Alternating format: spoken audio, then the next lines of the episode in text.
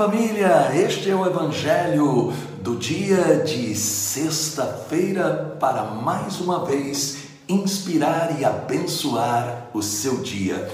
Obrigado a você que está me ajudando, colocando o seu curtir e compartilhando esta mensagem aí no Face, no Instagram e você do canal Encontro com Cristo que tem colocado o seu like. Cada vez que você coloca o curtir e também compartilha, você está levando a luz de Jesus. Peçamos o Espírito Santo. Pai maravilhoso, ilumina-nos com o Espírito Santo, para que o alimento da palavra que vamos agora receber se torne para nós bênção e força. Amém.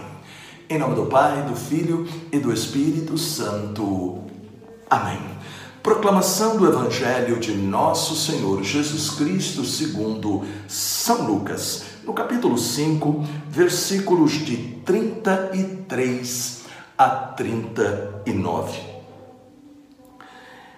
Então disseram a Jesus: Os discípulos de João e os discípulos dos fariseus jejuam com frequência e fazem longas orações, mas os teus comem e bebem.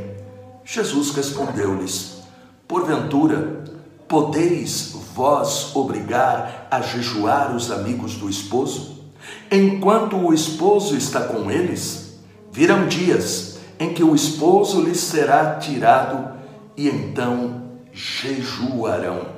Propôs-lhes também esta comparação: rasga um pedaço de roupa nova para remendar uma roupa velha, porque assim estragaria uma roupa nova. Além disso, o remendo novo não assentaria bem na roupa velha. Também ninguém põe vinho novo em odres velhos, do contrário, o vinho novo arrebentará os odres e entornará o vinho, e os odres se estragarão. Mas o vinho novo deve-se pôr em odres novos, e assim ambos se conservam. Demais, ninguém que bebeu do vinho velho quer já do novo, porque diz: o vinho velho é melhor palavra da salvação.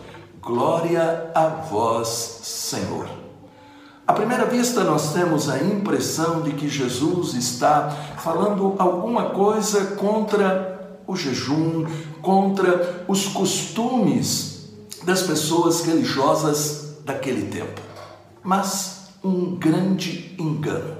Nós temos que entender: o jejum era um dos três deveres religiosos, junto com a oração e a prática da caridade. A oração como momento de intimidade com Deus, a caridade como apoio àqueles que necessitam, e o jejum, sinal da dependência de Deus.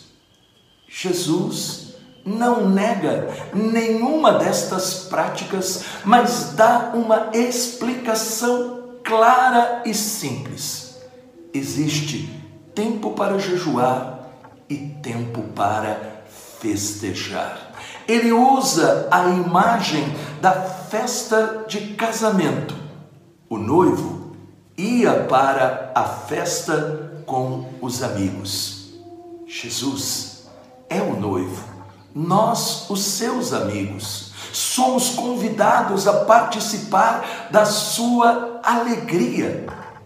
Portanto, nós temos que descobrir a fé cristã deve realmente nos dar uma fé alegre, cheia de esperança, mesmo se muitas vezes nós somos feridos, nos decepcionamos, vêm os problemas, as dificuldades, nós temos que ser capazes de refletir que nós confiamos em Deus. E aí então nós entendemos Quem são os verdadeiros amigos de Jesus?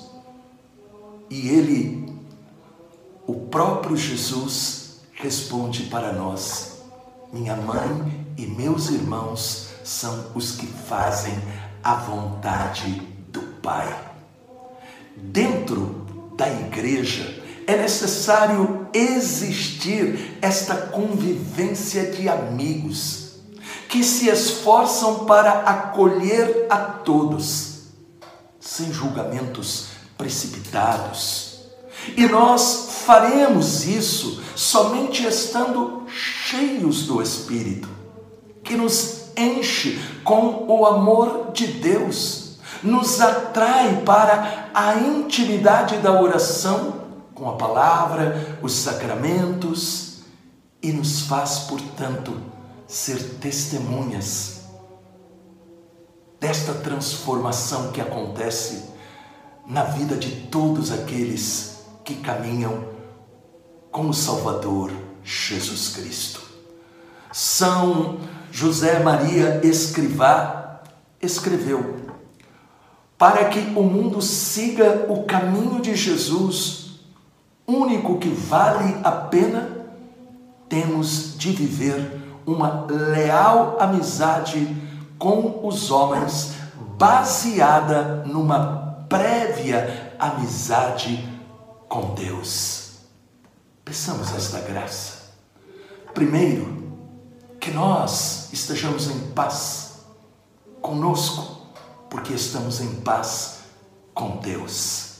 Segundo, peçamos que nós sejamos instrumentos na nossa família, no relacionamento com as pessoas e de um modo todo especial também dentro da igreja, nós sejamos sinal de que nós fazemos parte deste grupo dos amigos de Jesus, que mesmo pensando diferente, mesmo às vezes até tendo dificuldades, superam tudo porque no coração existe o amor a Deus e a Sua palavra.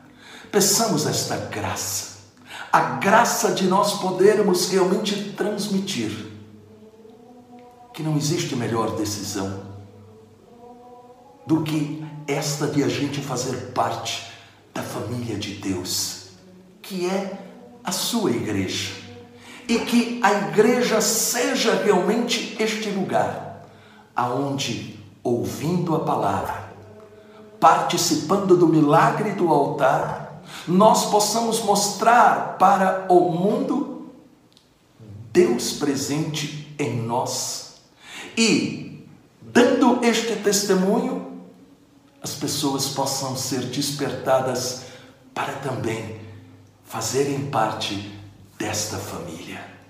Deus maravilhoso, Deus bendito Ilumina-nos com o Espírito Santo e ensina-nos a viver com convicção e alegria a nossa fé, para podermos contagiar aqueles que ainda não te conhecem.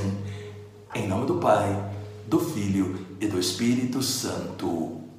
Amém. Esta mensagem ajudou você? Então, deixe um comentário e compartilhe. Deus te abençoe os anjos te protejam e salve Maria!